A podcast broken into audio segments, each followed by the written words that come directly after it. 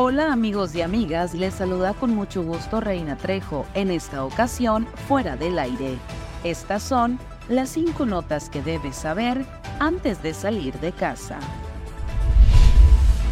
Luego de 38 horas de búsqueda, un grupo de rescate acuático del Cuerpo de Bomberos de Navojoa localizó sin vida el cuerpo del joven conductor que cayera al canal de las pilas la madrugada del pasado miércoles el hallazgo se registró alrededor de las 16 horas con 30 minutos en la colonia Juárez, a la altura de una empresa que se dedica a la fabricación de materiales de construcción. Con asistencia de líderes comunitarios de varios municipios, se llevó a cabo el Encuentro Estatal de Mujeres Forestales, promovido por la CONAFOR, bajo el respaldo de la organización Camila Paloma y el ayuntamiento que preside el alcalde Jorge Alberto Elías Retes.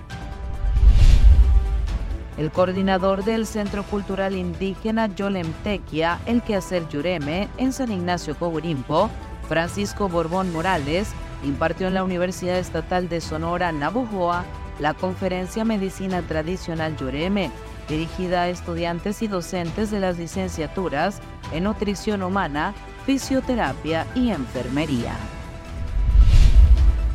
Este próximo 12 de noviembre, decenas de residentes del ejido La Aduana en el municipio de Álamos están listos para arrancar con las peregrinaciones e iniciar los novenarios a su santa patrona, la Virgen de la Valvanera, lo informó José Luis Valdés Solano, excomisario del ejido La Aduana.